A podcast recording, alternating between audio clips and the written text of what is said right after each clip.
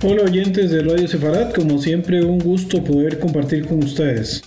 Eh, la columna de esta semana está enfocada un poco con respecto a los últimos acuerdos que está tratando de finiquitar el gobierno iraní con eh, tanto con el gobierno de la República Popular de China como de la Federación Rusa.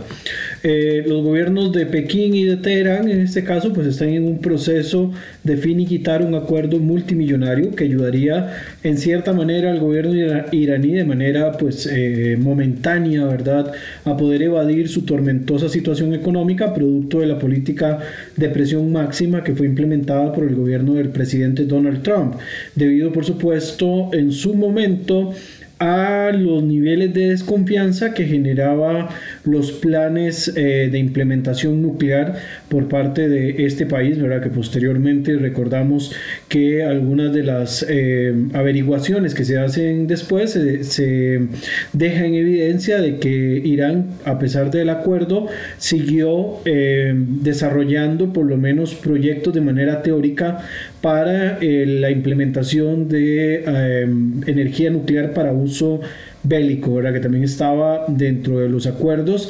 estaba eh, prohibido también.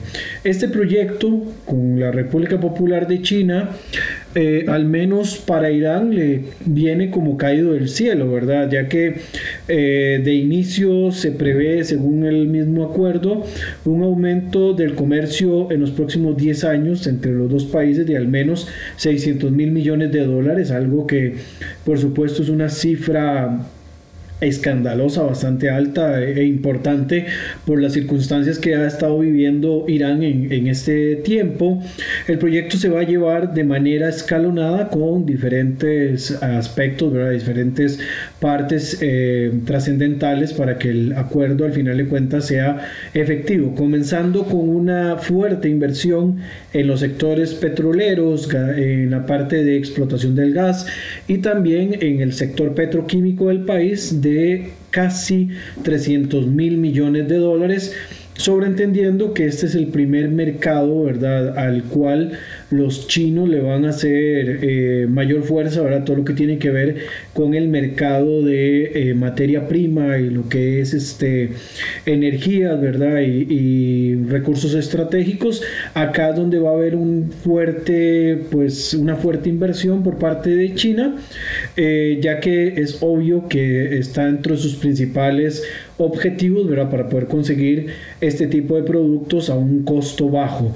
De ahí también que la siguiente importante inversión va a ser de aproximadamente 120 mil millones de dólares en mejoras en la infraestructura de transportes y fabricación iraní. El proyecto que se espera que ambos países eh, tengan también entre ellos de una manera bastante importante, ¿verdad? Además de esta infraestructura que va de la mano con algunos proyectos similares que tiene eh, la República Popular de China en, otras regiones, ¿verdad? solventando un poco este proyecto que se ha venido impulsando de One Belt One Road, eh, asociado a la eh, importancia de volver a activar la antigua ruta de la seda, ¿verdad? Donde China lo que busca es conectar Oriente con Occidente por todas las vías, ¿verdad? Principalmente terrestres y posteriormente marítimas, ¿verdad? Para tener un comercio mundial controlado por parte de China. El otro proyecto también que se espera que involucre a ambos países de una manera pues eh, importante es en el tema militar, ¿verdad? Donde esto, por supuesto, va a generar eh, algunos vínculos entre ambos países con entrenamientos en conjunto. También va a existir un proceso de intercambio de información para el combate del crimen organizado, principalmente la trata de personas, el narcotráfico eventualmente también algunos temas relacionados con el terrorismo, lo cual pues obviamente eh, siendo Irán el principal patrocinador de una de las organizaciones que practica el terrorismo a nivel global, pues suena un poco paradójico, ¿verdad? Y lo mismo ocurre, digamos, en el caso de China, que ha denominado terrorismo al, o terroristas a parte de la población musulmana que vive dentro de su territorio en la región de Xinjiang, que espero en las próximas semanas también poder hablar un poco sobre esta situación verdad humanitaria de la región de Xinjiang con, con respecto a China, pero bueno, lo que corresponde a estas relaciones se supone que en temas de seguridad también se van a compartir información para combatir el terrorismo a nivel internacional. Eh, también quieren unirse, ¿verdad? En, temas de desarrollo de armas, muy probablemente sea que China va a desarrollar armamento y se lo va a vender a Irán para que ellos le puedan dar algún tipo de prueba, ¿verdad? Principalmente material de defensa y es bastante particular porque en primer lugar la República Popular de China es el quinto país exportador de armas a nivel global y también es muy curioso de que una importante parte de la tecnología que utiliza actualmente China para el armamento en la parte de defensa se lo compran a Israel, ¿verdad? Entonces, desde este punto de vista, Israel va a tener que eh, pues medir hasta qué punto puede seguir con esta relación de venta de, material para inteligencia, ahora para cuestiones de defensa, que no vaya a terminar cayendo en enemigos, ¿verdad? como en este caso la República Islámica de Irán, o que la tecnología que estén desarrollando, que le están pasando a los eh, chinos, que es muy probable que lo que está ocurriendo ya sea tecnología que Israel la tenga superada desde hace mucho tiempo, por cuanto pues, eh, pues existe, ¿verdad? Ese tipo de desconfianza de que eventualmente el, el, armamento o la, por lo menos el material con el cual se desarrollan estos equipos tengan, este, eh, puedan caer en manos incorrectas. La ilusión de Irán, por supuesto, en cuanto a esta relación con China no es para menos, ya que según sus propias proyecciones eh, requieren poder generar una atracción de inversiones de al menos 134 mil millones de dólares, ¿verdad? En el difícil sector petrolero que compite con eh, una, innumerable eh, cantidad de, poderío, ¿verdad? Que, que, está presente en los países del Golfo, ¿verdad? La competencia directa con Arabia Saudita, que existe desde hace mucho tiempo y con otros países de la región. Y además necesitan atraer al menos 52 mil millones de dólares eh, en la industria petroquímica para mantener el negocio de una manera rentable se contempla la serie de dificultades que le ha significado a Irán, por supuesto, y a la población, sin ninguna duda, por la dependencia estratégica que ellos tienen, ¿verdad? Eh, por, por, culpa del bloqueo económico. Ojo que el bloqueo económico tiene su justificación, sea buena o sea mala, en eso no, no vamos a caer, pero tiene su justificación asociada directamente a la negativa iraní de poder este, eh, seguir el proyecto nuclear como debía ser, la desconfianza del gobierno de Donald Trump que entró de una vez con todo al llegar al, poder con respecto a este plan, pues ha venido, ¿verdad?, a, golpear eh, sin ninguna duda a la economía iraní. Y por supuesto también Irán eh, está de cara a la competencia contra los países del Golfo y principalmente Arabia Saudita, que es su principal detractor además, ¿verdad? Es un, un tema bastante particular e importante la inversión china en la industria energética iraní, en datos ya de los últimos 15 años, desde el 2004 hasta el 2019, eh, ha sido de por lo menos 11 mil millones de dólares, esto según los datos de China Global Investment Tracker. Eh, con este nuevo acuerdo, pues se espera que el porcentaje de aporte de estos rubros eh, pues se incremente con mucha más fuerza. Por otro lado, el gobierno de Irán también intenta extender un acuerdo de cooperación con el gobierno de Moscú por al menos 20 años más donde se incluyen planes de desarrollo energético, incluyendo el desarrollo también en materia nuclear, que esto por supuesto encendería todas las alarmas a nivel global, ¿verdad? Aunque no se prevé de que exista algún tipo de interés por parte del Kremlin de que este desarrollo nuclear sea con fines bélicos, aunque tampoco se descarta, ¿verdad? Entonces, todo lo que suene a desarrollo nuclear en esta región siempre va a sonar en negativo, muy difícilmente se pueda vender la idea de desarrollo nuclear en Medio Oriente de manera positiva. No, se ve ni siquiera de esa forma, ¿verdad? Las relaciones entre la India y Pakistán, en el, ya en la parte oriental de Asia, mucho menos se ve en esta volátil zona del Medio Oriente.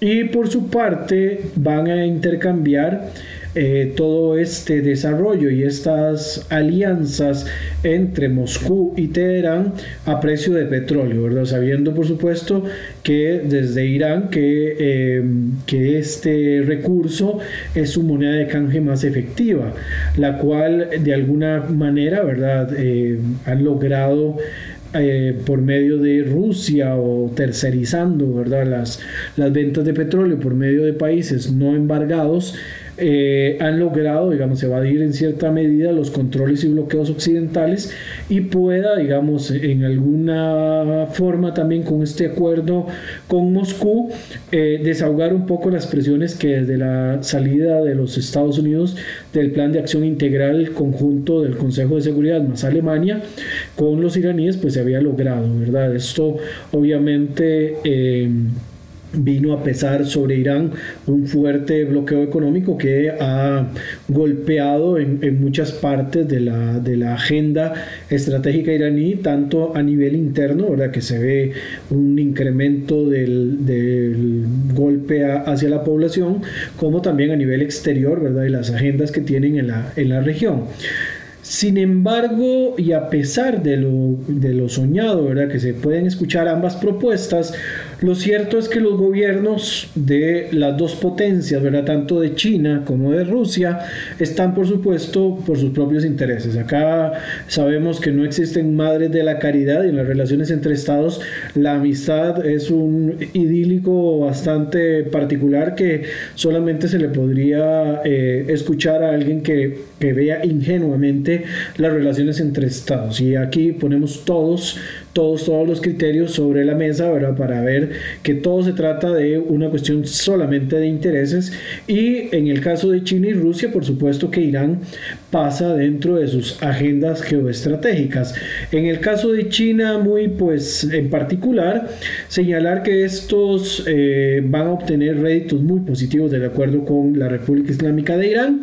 Este país se encuentra en una posición de colapso de su economía, ¿verdad? Bueno, en este caso estoy hablando de Irán, con tasas de inflación sumamente altas, costo de la vida elevadísimo. También a esto se suman los altos porcentajes de desempleo que está viviendo el país, además que según eh, pues los datos que se han revelado en los últimos días, en las últimas semanas, Irán es uno de los países de la región, de toda la región del Medio Oriente y el norte de África, que tiene mayores afectaciones eh, de contaminación por el virus, eh, por, el COVID-19, ¿verdad? Esto, por supuesto, viene a incrementar todavía eh, la grave crisis que, que, vive el país. Se habla de por lo menos un 30% de la población eh, de Irán este, contagiada con el COVID-19, lo cual obviamente enciende todas las luces de lo, que, de lo que está ocurriendo en este país y la cantidad de muertos que se contemplan en más de 17 mil, 18 mil personas fallecidas son los números Ex, eh, los números oficiales, ¿verdad? Hay que ver desde el punto de vista extraoficial si los números son mucho mayores, ¿verdad? De la cantidad de muertos. Y también esto los ha llevado a cerrar eh, parte de la economía que aún se mantenía activa, ¿verdad? Los ha llevado a tener que cerrarla y esto obviamente genera un empobrecimiento y una afectación todavía mucho mayor para la, la población iraní. Todos estos factores han llevado a Irán a renunciar en cierta medida a su agenda exterior de manera, pues ya lo mencioné, relativa en cuanto al financiamiento de, eh, de sus redes proxy como son el caso del Hezbollah, ¿verdad? que además el Hezbollah recibe doble castigo porque además de tener recortados los este, eh, recursos desde la República Islámica de Irán, están limitados por la situación paupérrima económicamente hablando que está sufriendo el Líbano y además de esto es probable que se le corten los canales de financiamiento que tienen en Irak, ¿verdad? que se revelaron también en las últimas semanas de estar efectivamente eh, actuando en esta zona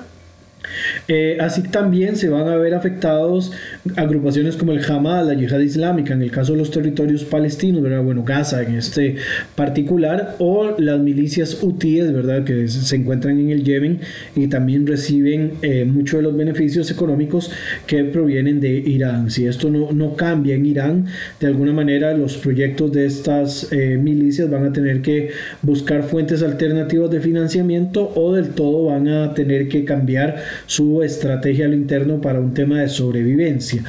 Eh, en el caso de la República Popular de China, pues estos cuentan con un fuerte apalancamiento y evidentemente tienen una posición mucho mejor a nivel económico. El Producto Interno Bruto de China tuvo un incremento de al menos 3.2% entre los meses de abril y junio en esta época, ¿verdad? Donde los países obviamente están sufriendo de contracciones económicas debido a la pandemia, eh, pues China tuvo números positivos, ¿verdad? Siendo exportador de bienes de, materia ya terminada, eh, pues no hay posibilidad de que un país como Irán, con una economía en depresión, pueda competir ¿verdad? contra China y es evidente que acá el eslabón fuerte es este, China y todos los beneficios que está sacando de, alguna forma eh, Irán, pues eh, no van a salir baratos. ¿verdad? Y el mismo Pakistán, con quien China tiene relaciones muy buenas en ese sector,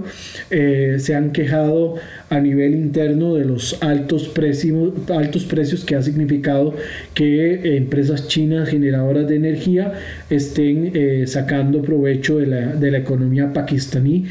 Irán podría correr exactamente la misma suerte y sin duda por medio de este acuerdo verdad de China va a tener acceso al crudo iraní con precios muy bajos y además se contempla en, este análisis de que China es el principal consumidor de petróleo a nivel global por lo tanto los porcentajes de consumo van a ser muy muy altos y la ganancia relativa va a ser baja verdad para los casos de la producción y la venta de petróleo de, de, de China de Irán hacia China, ¿verdad? Esto obviamente va a generar algún tipo de, de puja de los precios internacionales del petróleo que también tiene que contemplarse como un efecto, eh, pues anexo a la situación que está eh, viviendo la, la zona.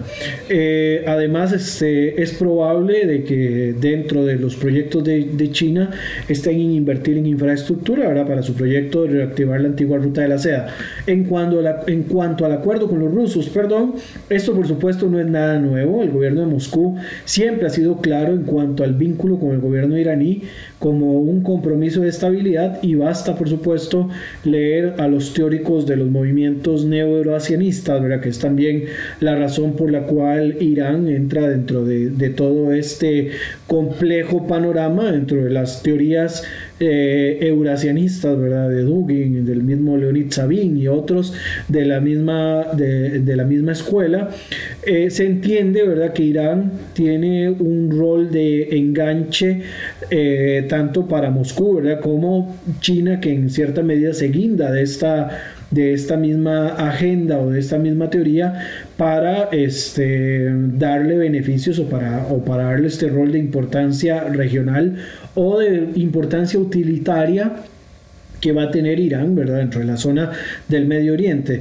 Eh, acá se toma, por supuesto, como en consideración un elemento o un par de elementos adicionales y es que el papel que tiene Irán de importancia eh, va en contraposición también de la importancia que tiene el bloque de los países árabes que en estos momentos tienen eh, una relación más asociada a los países occidentales, ¿verdad? Lo mismo ocurre con las relaciones que existen con Turquía, lo cual eh, genera, ¿verdad?, de que Irán tome este rol de importancia o de trascendencia, ya que tanto el bloque de los países árabes, como lo es el caso de la República de Turquía y el caso de Israel, ¿verdad? que sin ninguna duda siempre se han movido eh, dentro del eje atlantista. Lo mismo ocurre, digamos, con los países árabes en su mayoría y con la República de Turquía, que tiene muy buenas tiene relaciones importantes con el, eje atlantista. Hay que recordar, por supuesto, en la cuestión histórica, de que anteriormente el antepasado político de Rusia, que era la Unión Soviética, fue muy cercano al mundo árabe, ¿verdad? En contraposición a la influencia de los Estados Unidos en esta región a través de, de Israel. Y también en algún momento la URSS había logrado establecer buenas relaciones con el gobierno de la República Islámica de Irán después de la revolución de 1979 que sacó al Shah Pahlavi, ¿verdad? por supuesto que esto eh, pesa en algún momento. En el año 2017 tanto los gobiernos de Moscú como de Teherán se habían comprometido en lograr eh, generar un canal marítimo que uniera el mar Caspio con el Golfo Pérsico a través de Irán y junto a Azerbaiyán eh, podrían generar un corredor económico que podría cortar los tiempos de movilización de, eh, pues de mercaderías, eh, de recursos y demás en varios días. En Medio Oriente directamente se suma la hegemonía que durante años ha logrado Rusia en la zona y los iraníes son su aliado más fiel, a pesar de que Moscú conversa de alguna manera con la mayoría de los actores de peso de la zona, Teherán va a seguir teniendo el, el título o la estafeta de país predilecto para las eh, políticas de Rusia dentro de la región hasta que esto puede de alguna manera cambiar de, de forma abrupta, algo que no, no, se prevé en el corto tiempo. Lo anterior, por supuesto, no va a contra, contraponer a que Rusia mismo se ha encargado de ponerle un límite a la expansión de Irán en el levante mediterráneo y que son los rusos quienes controlan lo que pueda o no ocurrir en, en, algunas regiones, por ejemplo lo que ocurre actualmente en Siria, donde además desde la perspectiva de la agenda rusa, aún y en coordinación con el propio Irán y con Turquía, se ha planteado en algún momento la posibilidad de buscar un cambio en el régimen eh, sirio, ¿verdad? Dejando eventualmente por fuera a Bashar al-Assad como un líder desgastado, ¿verdad? Y poner eh, en lugar de este un líder que genere menos anticuerpos y logre de alguna forma unir las fuerzas del país, ¿verdad? Que en estos momentos se encuentra tan fragmentado donde por ejemplo eh, cabe destacar que en días anteriores se dio una una elección parlamentaria, ahora sin, sin presencia de una oposición eh, importante, lo cual demuestra que sigue existiendo un cisma social a lo interno del país. Irán ha querido dar un aire de seguir manteniendo dominio en la agenda siria, sin embargo, y a pesar del acuerdo de cooperación en defensa que fue firmado por el jefe de Estado Mayor de las Fuerzas de Irán, que es el general Mohamed Hussein Bagheri, y el ministro de Defensa siria Ali Abdullah Ayub, lo cierto es que eh, esto se puede ver como un tipo de, manoteo o de manotazos de ahogado, ¿verdad?, eh, del régimen de Teherán con respecto al control que ejercen sobre el gobierno de Damasco. Y esta, este último, por supuesto, está supeditado a la agenda de Moscú. En cuanto a, la situación de los rusos y los chinos, pues tampoco ellos están muy interesados en ser parte del patrocinio de las redes proxy que maneja Irán, sino que es, es probable que estos se desvinculen de cualquier movimiento que esté asociado a este tipo de acciones. La relación de poder está debidamente identificada y Moscú y eh, eh, tanto Moscú como Pekín no van a ir, digamos, a, ninguna crisis internacional global por el gobierno de Teherán, sino que en definitiva en el tema de las redes proxy ellos van a mantener cierto distanciamiento y las relaciones con Teherán van a seguir siendo solamente las de conveniencia. El país persa es una ficha útil para los intereses de este binomio entre Moscú y, eh, y China y pues, sin ninguna duda, ¿verdad? Ese control del, del Medio Oriente solamente representa eh, a China saliendo un poco de su zona de confort y control de las regiones solamente asiáticas, ¿verdad? Y se extiende a través de su diplomacia económica en otros lugares del planeta, incluyendo África, América Latina y Medio Oriente, entre otros, ¿verdad? Donde China ha extendido también todo este proceso de soberanía Y esto no resta, por supuesto, que si eventualmente surgiera un aliado al cual le puedan sacar mejores réditos, no vayan a echar mano de este y tampoco descarta, por supuesto, que eventualmente Occidente, en su búsqueda de contrarrestar este impulso económico hacia Irán, se fortalezca el discurso contra Rusia y China, ¿verdad? En sus propias agendas, como se ha hecho ya en algún otro momento, creando eh, conflictos reales o imaginarios, ¿verdad? Contra, el,